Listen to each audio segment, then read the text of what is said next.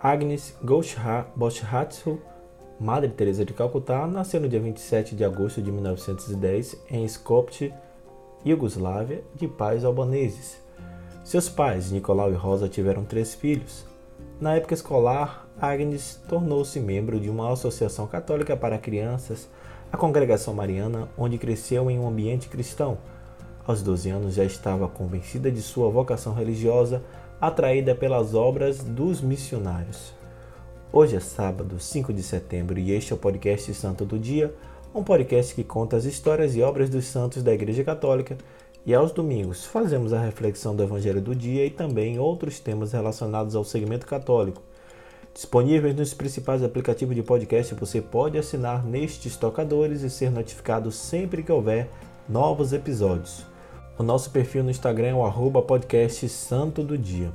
Eu sou Fábio Cristiano e Santa Teresa de Calcutá é a personagem de hoje do Santo do Dia. Sejam bem-vindos!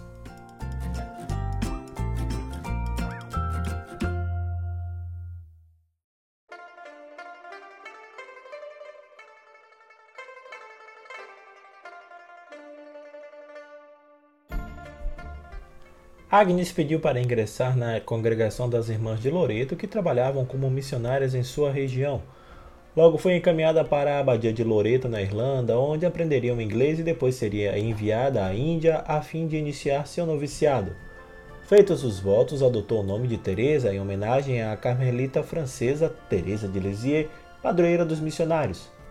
Primeiramente, irmã Teresa foi incumbida de ensinar história e geografia no colégio da congregação em Calcutá. Essa atividade exerceu por 17 anos. Cercada de crianças, filhas das melhores famílias de Calcutá, impressionava-se com o que via quando saía à rua. Pobreza generalizada, crianças e velhos moribundos e abandonados, pessoas doentes, sem a quem recorrer.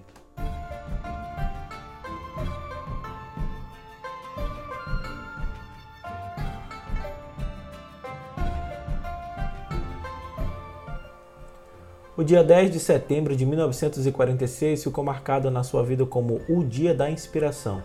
Numa viagem de trem ao noviciado do Himalaia, percebeu que deveria dedicar toda a sua existência aos mais pobres e excluídos, deixando o conforto do colégio da congregação. E assim fez. Irmã Teresa tomou algumas aulas de enfermagem que julgava útil ao seu plano e se misturou aos pobres, primeiro na cidade de Montreal, a princípio, juntou cinco crianças de um bairro miserável e passou a lhes dar escola. Passados dez dias, já se somavam 50 crianças. O seu trabalho começou a ficar conhecido e a solidariedade do povo operava em seu favor, com donativos e trabalho voluntário.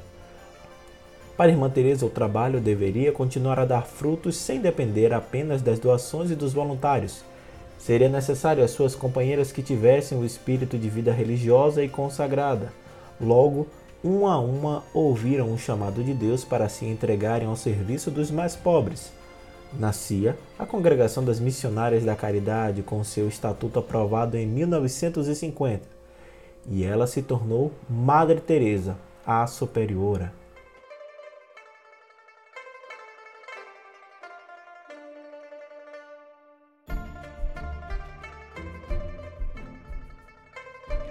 As missionárias saíram às ruas e passaram a recolher doentes de toda a espécie. Para as irmãs missionárias, cada doente, cada corpo chagado representava a figura de Cristo e sua ajuda humanitária era a mais doce das tarefas.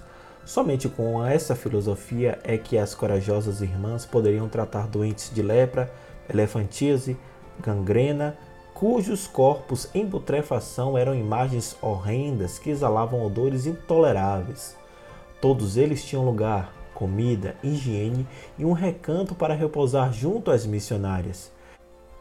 Reconhecido universalmente, o trabalho de Madre Teresa rendeu-lhe um Prêmio Nobel da Paz em 1979. Esse foi um dos muitos prêmios recebidos pela religiosa devido ao seu trabalho humanitário. Nesse período, sua obra já se havia espalhado pela Ásia, Europa, África, Oceania e Américas. No dia 5 de setembro de 1997, Madre Teresa veio a falecer na Índia. A comoção foi mundial. Uma fila de quilômetros se formou durante dias a fio diante da igreja de São Tomé, em Calcutá, onde seu corpo estava sendo velado.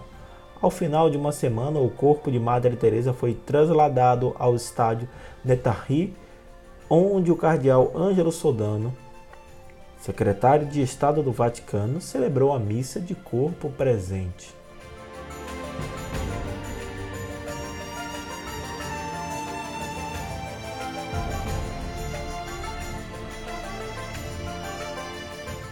Em 2003, o Papa João Paulo II, seu amigo pessoal, ao comemorar o jubileu de prata do seu pontificado, beatificou Madre Teresa de Calcutá, reconhecida mundialmente como a mãe dos pobres.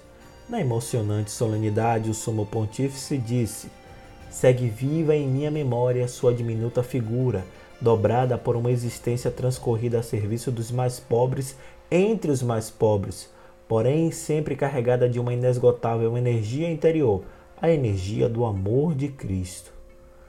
Madre Teresa foi canonizada no dia 4 de setembro de 2016 pelo Papa Francisco no Vaticano. Cerca de 120 mil fiéis provenientes de todas as partes do mundo participaram da celebração. Santa Teresa de Calcutá, rogai por nós.